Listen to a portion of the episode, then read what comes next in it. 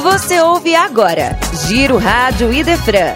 Na cobertura de eventos do Brasil e do mundo. Na estrada com a Rádio Idefran. Olá pessoal, aqui é Carlos de Mendes. Nós estamos aqui no 5 Congresso Espírita de Uberlândia. Eu tenho o prazer e a honra de conversar agora com um conhecido, um irmão nosso do movimento espírita. A gente é acostumado a ver ele na telinha, né? Rede Globo, Globo News. Tenho o prazer e a honra de conversar aqui agora com o carioca André Trigueiro. Tudo bem, André? Prazer estar aqui com você. Um grande abraço para os ouvintes. Como é que a gente explica, sob o ponto de vista da doutrina espírita, o surgimento de um coronavírus? Essas doenças que batem à porta. Para quem não é do movimento e quer buscar dentro do espiritismo uma explicação, você tem um ponto de vista a respeito? O meu ponto de vista é que nós não estamos fora da natureza. E a natureza tem a sua dinâmica, os seus ciclos e o aparecimento de novas espécies microscópicas ou macroscópicas. Do ponto de vista estritamente do universo viral, que não é a minha especialidade, nós temos a, a mudança, a mutação do vírus. O vírus, quando ele encontra um ambiente que lhe é hostil, a natureza tem esse software inteligente que todos nós possuímos de como a gente se sobrepõe ou busca resolver um problema. Os vírus mudam.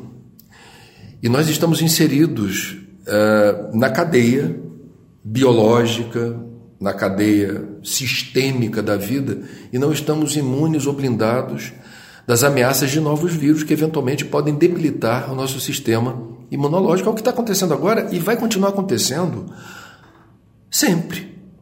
Nós precisamos aprender com como lidar com novas espécies, nesse caso microscópicas, que surgem, aparecem, nos ameaçam, nos fragilizam e como combatê-los, como criar uma vacina, como desenvolver métodos de defesa é, imunológica. Agora, do ponto de vista também, vamos lá, e isso é uma hipótese, da dinâmica evolutiva a partir da concepção desse, dessa, inteligência suprema, é possível que exista aí uma economia espiritual que define, a partir do aparecimento de um novo vírus que nos é potencialmente letal, um rearranjo na, nas populações. Lembre-se da gripe espanhola.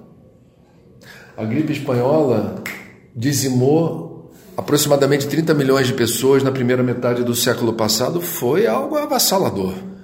E quem estuda genética, quem estuda o universo, quem estuda virologia, sabe que nós não estamos, em pleno século XXI, blindados do risco de lidarmos com um vírus, e esse é muito contagioso e muito letal, de produzir um efeito semelhante. Aí a gente entra no capítulo das, uh, das perdas da mortandade de grandes contingentes populacionais num determinado período do tempo, há que se perceber aí talvez a contingência da lei de causa e efeito, de resgates coletivos. É tão complexo assim a gente ter assim, a pretensão de explicar é, à luz da doutrina, tentando filtrar uh, os desígnios de Deus por que, que um vírus desse aparece e causa tanta perturbação? Agora, por que você tocou no assunto é forçoso dizer. Ele surgiu numa cidade da China onde há décadas denuncia-se péssimas condições de asseio e higiene no mercado deles, que tem muito bicho vivo. Eu já tive na Coreia, já tive no Japão, já tive na China.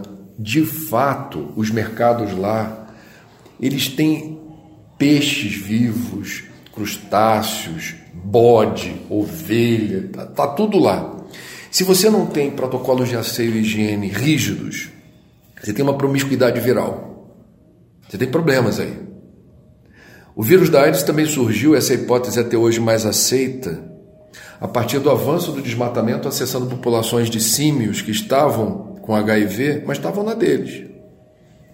Nós chegamos até lá Acessamos animais silvestres que tinham essa carga viral, estabeleceu-se um contato que não existia antes, deu no que deu.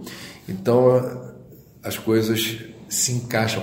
É um mosaico, cada pecinha ela tem o seu lugar no tabuleiro e explica, em certa medida, como se desdobra na linha do tempo eventos que nos preocupam, a pânico, a gente fica, nossa, isso vai alcançar aqui, ordem de grandeza.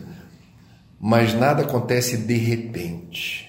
Tudo tem uma história. E esse vírus tem a dele. E está nos mercadinhos de bicho vivo lá da Ásia. Imitando o meu conterrâneo, seu colega de comunicação, Marcelo Taz, eu te pergunto: o que é a vida? A vida é uma experiência magnífica de deleite, desfrute, prazer, de dor, de sofrimento, de perplexidade, e esse mix de experiências na linha do tempo vão esculpindo em nós essa eternidade do espírito imortal que, para realizar o sonho da felicidade, da paz, da leveza absoluta, precisa se desprender de seu imenso estoque de imperfeições. Jamais seremos pessoas felizes que experimentam a plenitude da paz enquanto houver egoísmo, orgulho, vaidade, ganância, cobiça, inveja. Essas são as razões da infelicidade. E a gente está condenado a ser feliz.